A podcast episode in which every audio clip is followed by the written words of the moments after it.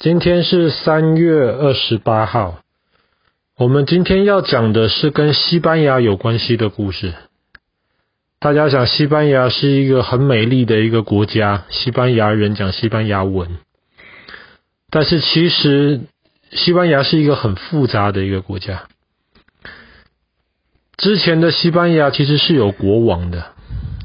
可是那个时候，在十九世纪的时候，西班牙的国王跟很多其他国王一样，国王还有贵族，还有当时的天主教会，他们掌握了很多的权力，所以老百姓的生活很辛苦。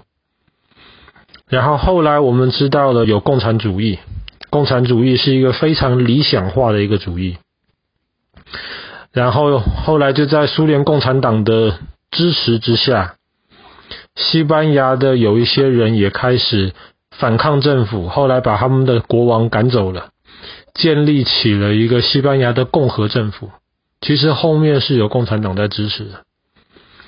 西班牙的共和政府就把之前的这些贵族啊，把他们都赶走了，然后是比较偏老百姓的。所以那个时候，老百姓的生活似乎就好了一点。可是你能想想看，那些被赶走的贵族。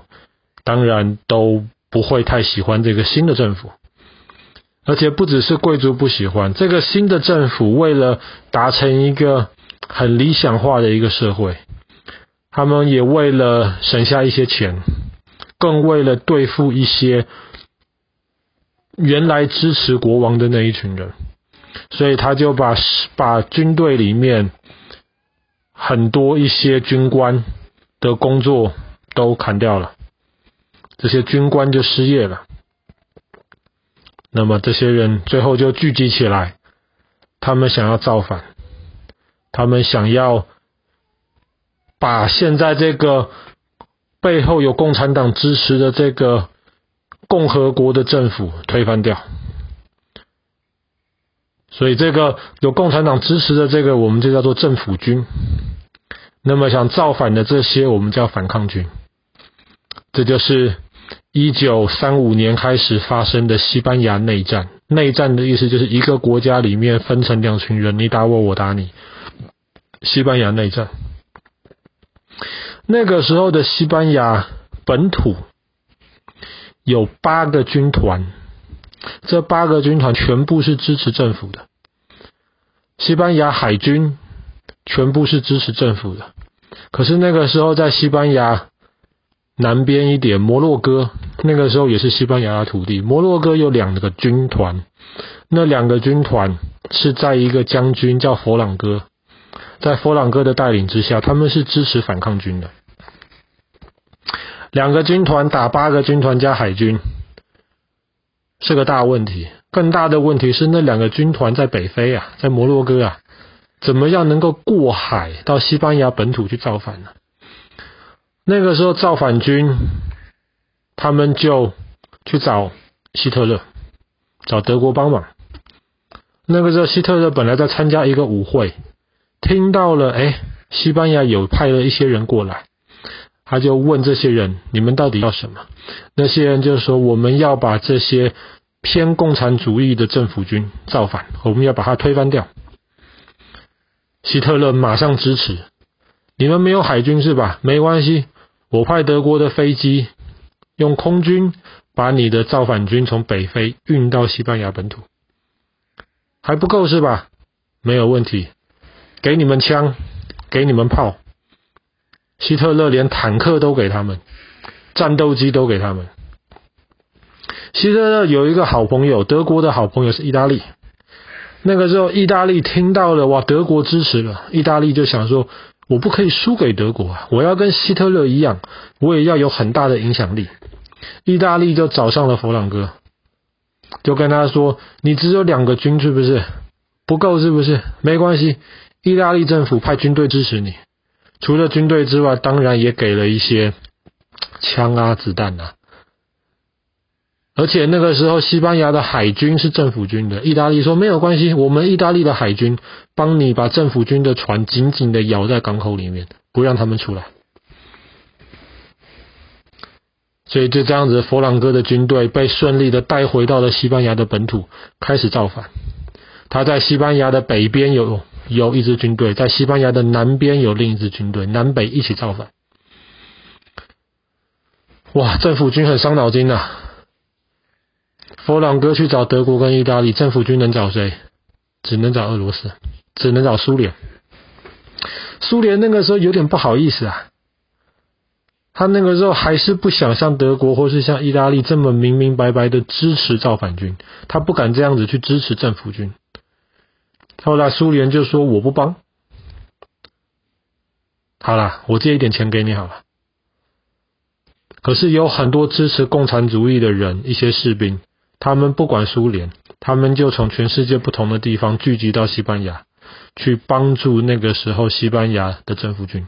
其中有一些很有名的人，比方说美国一个很有名的大作家叫海明威，比方说西班牙有一个全世界最有名的一个画家之一叫毕卡索，在那个时候他们都是支持政府军的。然后那个时候英国、法国呢？英国、法国说：“我们不管，这跟我们没有关系，我们保持中立。”那么政府军就开始跟反抗军打仗，打了四年。反抗军一开始是很弱小的，可是当反抗军快撑不下去的时候，希特勒就帮忙了，意大利就帮忙了。政府军没有什么人帮他们。那么你觉得？这场战争打到最后，谁会赢呢？呃，那个造反军。在一九三九年的今天，三月二十八号，佛朗哥他被任命为反抗军的大元帅，他就带领了反抗军打进了马德里，西班牙首都。发生在一九三九年的今天，到四月一号的时候，政府军正式宣布投降，西班牙内战结束。反抗军打赢了，当然这个时候已经不是反抗军了。这个时候，佛朗哥建立的就是新的政府军。之前是共和国，就是可能有点像英国这样子，有个国会，不是一个人说了算。但是后来佛朗哥成为大元帅之后，他就像皇帝一样，他就是一个独裁者、大元帅。西班牙全部的事情他说了算。西班牙内战发生在第二次世界大战之前。可是他对后来的整个第二次世界大战的的历史影响很深远。比方说好了，你在想为什么那个时候德国、意大利要对造反军那么好？当然，德国、意大利一方面是希望能够建立一个政府，希望他们支持的这个佛朗哥政府能够支持他们。特别是德国，德国在那个时候早就已经准备好要打仗了，所以对希特勒而言，多一个朋友是好事。所以后来，佛朗哥成为大元帅，成为独裁者之后，开始的第二次世界大战，希特勒就跟佛朗哥说：“你加入我们吧，对英国、美国来宣战吧。”可是佛朗哥拒绝。佛朗哥的理由是，那个时候西班牙内战打了四年，才刚打完，我们现在要好好建设我们的国家。对不起，我们没有力量去打仗。所以希特勒有一点懊恼，可是没有办法。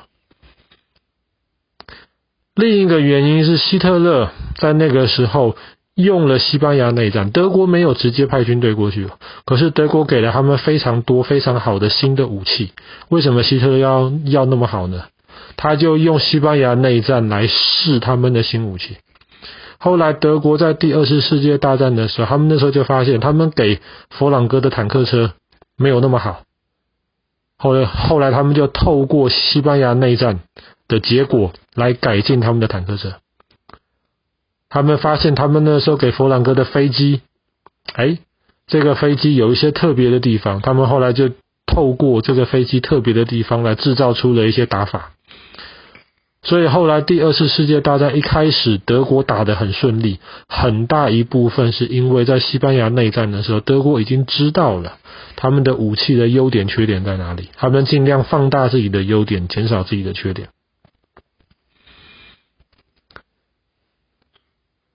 你在想，佛朗哥虽然没有正式的加入德国跟意大利那一边，第二次世界大战他保持中立，可是大家都知道他还是偏向那一边的，所以在第二次世界大战结束的时候，你会想，西班牙跟佛朗哥会很惨，为什么？因为他们赌输了嘛，对不对？他们没有站在英国、法国那一边，对不对？错，为什么？因为佛朗哥有一个特征，他非常反对共产主义。第二次世界大战结束之后，马上的就开始美国跟苏联开始冷战，这个之前我们也讲过了。那美国是最反对共产主义的，反对苏联的。那么佛朗哥也是最反对共产主义的。当当，美国马上就变成西班牙的好朋友。所以其实佛朗哥很聪明。用了希特勒的帮助造反成功，后来又骗了美国的帮助。从一九三九年开始，他一直到一九七五年死掉的时候，整个西班牙他说了算，什么事情全部听他的，谁敢反对他，谁就倒霉。好了，今天故事就讲到这啦。一九三九年的今天，佛朗哥进入了马德里，西班牙内战宣布结束。